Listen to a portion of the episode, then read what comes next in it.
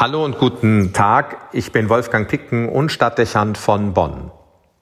Heute ist im Tagesevangelium vom Feigenbaum die Rede, der in einem Weinberg steht und, weil er bereits drei Jahre keine Frucht bringt, gefällt werden soll.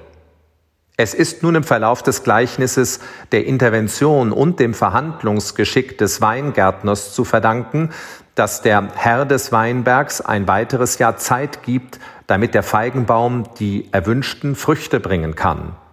Mit dem erneuten Umgraben und Düngen des Bodens will der Gärtner nun bewirken, dass die ausgemachte Gnadenfrist zu einem erfolgreichen Ergebnis führt.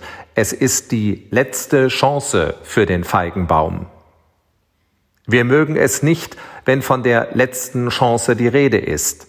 Da geht es uns ähnlich wie dem Volk Israel damals, dem das Gleichnis gilt. Propheten wurden überhört und kaltgestellt, deutliche Signale und Zeichen übersteuert und ignoriert. Immer wieder wurden Gelegenheiten vertan, um notwendige Wegkorrekturen vorzunehmen und die Aufmerksamkeit auf die richtigen Punkte zu lenken. Bis die letzte Chance gekommen und schließlich, weil Veränderungen schon aus Gewohnheit unmöglich waren, vertan war.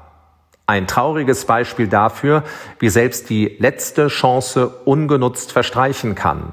Vielleicht dachten Sie, es hätte weitere gegeben, aber es gab sie nicht mehr.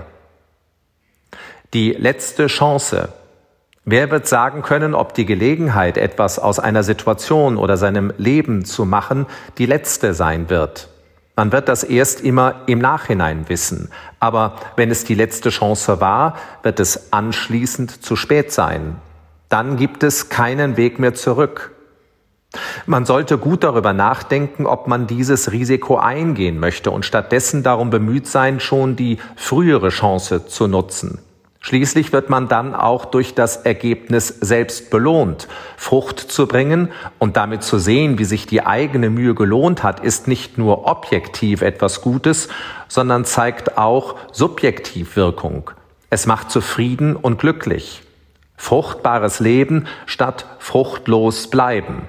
Das ist der Mühe wert.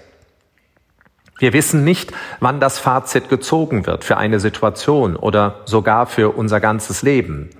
Die Zeit kann schon morgen gekommen sein.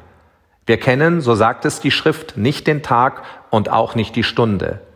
Das Richtige und Notwendige nicht zugunsten anderer Anliegen aufgeschoben, sondern stattdessen für das Gute und die Liebe gelebt zu haben, kann dann mit einem Mal bedeutsam werden.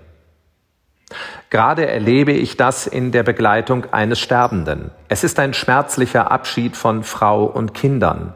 Schmerzlich, weil die Beziehung stark ist und die Verbundenheit groß. Wenn Bindung lebendig ist, ist Loslassen eine schwere Aufgabe. Aber wenn man in solchen Momenten das Getragensein von Ehe und Familie auch von Freunden als etwas Dominantes spüren kann, macht es in bestärkender und beruhigender Weise dankbar und zufrieden. Den Weinberg, dieses Leben also mit dem Gefühl verlassen zu können, dass es um ihn gut bestellt ist und der Feigenbaum in seiner Mitte Frucht trägt, gibt die Ruhe und stärkt die Bereitschaft zum Gehen.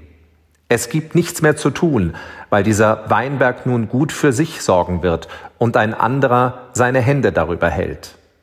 So kann der Sterbende in Frieden loslassen, weil keine letzte Chance mehr genutzt werden muss. Er hatte die Chancen genutzt, als sie sich stellten. Es war für mich berührend und bezeichnend zugleich, als ich nun heute dieses Gleichnis las.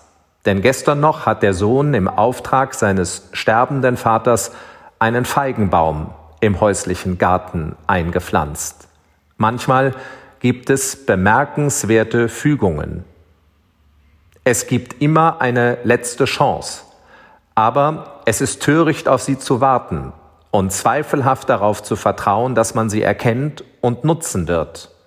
Klüger ist es, fruchtbarer für das Leben und zufriedenstellender, die Chance stets dann zu nutzen, wenn sie sich ergibt. Wolfgang Picken für den Podcast Spitzen aus Kirche und Politik.